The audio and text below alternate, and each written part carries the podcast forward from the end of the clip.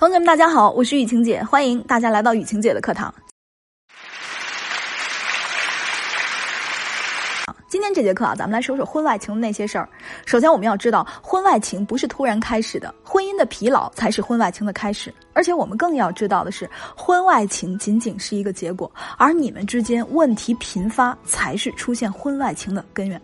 如果呢，你们之间已经太久没有良好的沟通了，彼此看彼此越来越不顺眼，或者说你跟他的相处模式一直都是在跪舔和作死当中来回切换的。那么这些呢，都会成为婚外情的种子。所以呢，当你发现婚姻当中已经开始有这些不稳定因素的时候，或者这个时候第三者已经开始敲响你的家门了，也不用担心，你可以在主播简介下面或者在相册里找到雨晴姐的小秘书冉欣老师。冉欣老师的微信是雨晴姐冉欣的汉语拼音的小写，就可以找到我。我们可以一对一的了解并且解决这些难题。下面我们来说说，当婚姻中出现第三者后。都会产生一些什么样的心理呢？先说老婆，老婆是个什么心理？老婆会觉得男人和第三者都是罪人，这个男人不爱我了，这个女人破坏了我的家庭，我好可怜。那么男人的心理是什么？男人会觉得老婆和第三者目前呢，我都想稳住，因为呢，我要择优录取。如果我选择第三者的话，那么我会考量怎么样和老婆财产划划分的时候得到一个财产的最大化。如果呢，我选择老婆的话，那么我会想想怎么样无成本的甩掉第三者。我呢，要好。好好的享受，而第三者的心理呢，就是怎么样才能刺激老婆，让老婆和老公去闹矛盾，让他们之间尽快离婚。因为我不想等了，我不想再活在黑暗里了，我想和这个男人光明正大。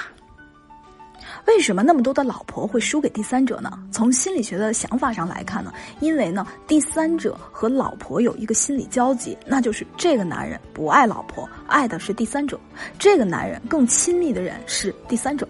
所以呢，一旦第三者开始想办法去刺激老婆的时候，而老公一直站在两边都摇摆的这样的一个状态的过程中，或者说呢，老公一直呢都是保持一种观望的态度的话，那么这个时候受刺激的人一定就是老婆。这就是为为什么很多同学挽回的过程中犯了很多的错误？这就是因为很多同学在心态上，你们这个时候首先就输了。因为老婆会输呢，很大程度是因为他们在随着自己的情绪波动在走，这样呢就非常容易吃亏，也容易让别人吃定你，而且呢也会让男人被排斥，甚至呢第三者会把你看得透透的，心里清清楚楚明白你到底有多少段位。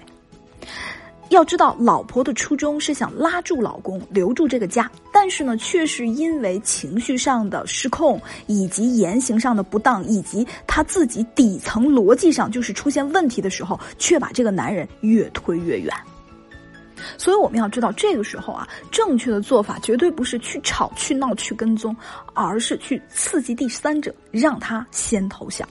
比如说呢，第三者来找老婆挑衅，你要知道他为什么来找你，不是因为嚣张，恰恰相反，反而是他坐不住了，等不了了，他也开始慌了，他想要以此来刺激你，让你和自己的老公去闹矛盾。越是这种局势，反而我们越应该稳稳的做好。你应该很淡然的这样的去告诉他说：“哦，我听说过你，我老公说总有个女人缠着他，呃，就是你。哎呀，他也挺苦恼的。”哎呀，我也跟他说了，都是女人不容易。哎，有什么事儿跟我聊聊呗，我帮你转达。这句话可谓攻心操作，你觉得第三者的防线会不会就此崩塌呢？那么接下来我们就要想办法抓住男人更多的时间，以及和你自己的老公去秀恩爱。其实呢，抓住老公的时间也不难，只要保证他大部分时间跟你在一起，或者呢跟孩子在一起，或者呢留在家庭里就可以了。那么这样时间对于每个人来说都是非常公平的。他的时间花在了你这儿，自然就没有办法去陪那个第三者。想让他陪着你，你就要找到让男人无法拒绝的理由。例如，哎，后天是咱妈的生日，她也特别期待咱们能一起去。嗯，而且呢，她还挺想你的。又或者说明天宝宝学校有亲子活动，说爸爸出席呢，他的胆子才会大。你看你时间怎么安排呢？剩下的当然就是为了秀恩爱了。秀恩爱绝对不是为了秀恩爱而去秀恩爱，而是希望第三者了解你们秀恩爱的风声就可以了。不管是朋友圈还是其他的什么社交平台，要让周围的人看到你和你老公的恩爱，这样的话就会增加男人出轨的成本。第三者了解之后呢，也会更加的不安和崩溃。你看时间，包括秀恩爱，你都有了。而且呢，他还看到你们恩爱的样子，你觉得他的情绪还会稳得住吗？他还会不崩溃吗？他是不是为自己还活在黑暗里而会崩塌不止呢？同学，这个时候想要要说法的人就不是你，而是那个第三者了。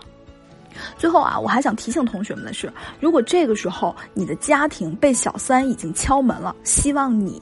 不要去发疯，而是要先冷静的去辨别一下小三是哪些类型的，然后对症下药，才能药到病除，彻底的分离。如果呢你无法分辨他是什么类型的，也不用担心，你可以在主播简介下面或者在相册里找到雨晴姐的小秘书冉欣老师。冉欣老师的微信是雨晴姐冉欣的汉语拼音的小写，我相信一定会对你有所帮助。同学们，下节课不见不散。